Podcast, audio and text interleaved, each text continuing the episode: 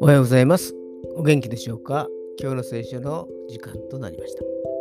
今日の聖書の箇所は、新約聖書、マタイの福音書6章31節マタイの福音書6章の31節でございます。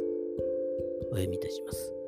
ですから何を食べようか、何を飲もうか、何を着ようかと言って心配しなくてよいのです。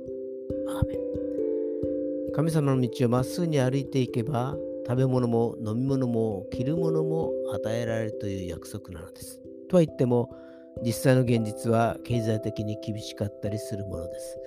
でも貧しくてもなんとかなってきたのは神様の恵みとしか言いようがありません。